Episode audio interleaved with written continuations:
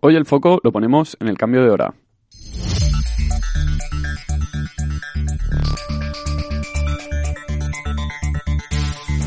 Y es que cada vez se acerca más el momento en el que tenemos que cambiar nuestros relojes, comenzando los dolores de cabeza. Un horario, como es el de invierno, que a muchos nos afecta. Vinculado con las caídas en la productividad, el aumento de los ataques cardíacos, los accidentes automovilísticos e incluso con el crimen. Esta reliquia, por intentar maximizar las horas de trabajo durante la Primera Guerra Mundial, se ha aferrado de alguna manera a nuestras vidas, a pesar de las dudas sobre su eficacia.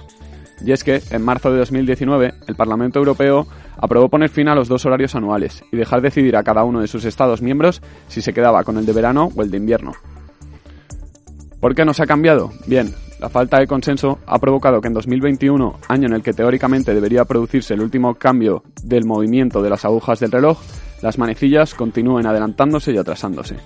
Ante la crisis energética en la que España y toda Europa se encuentran, muchos se plantean si el horario de invierno podría suponer un mayor gasto de energía. Esto no ha pasado desapercibido por países como Reino Unido e Irlanda, y es que poner fin al retraso horario supondría un ahorro de energía y de dinero fundamental para los países de la Unión Europea, en un momento en el que no estamos para el dispendio de estos recursos. Y es que, en un contexto inflacionista generalizado, es hora de poner las cifras sobre la mesa y valorar verdaderamente la eficacia que tendría esta medida.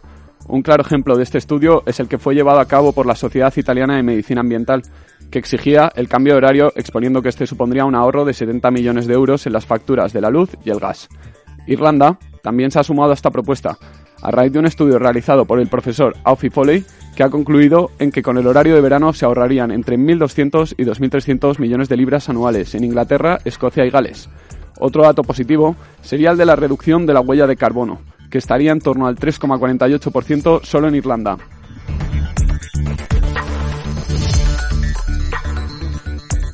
Este paradigma en el horario se impuso en el siglo XX, cuando tenía cierto sentido. Hoy en día las condiciones sociales y económicas son muy diferentes, teniendo en cuenta que vivimos una crisis energética sin precedentes.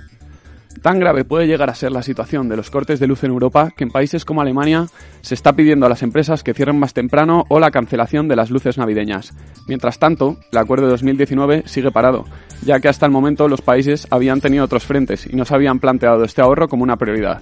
Pues bien, con el frío tocando a las puertas, países como Turquía, Islandia o Bielorrusia ya han abolido este cambio de horario, mientras en Europa parece que el reloj va a seguir ralentizándose y como en el siglo pasado necesitaremos de nuevo usar el brasero.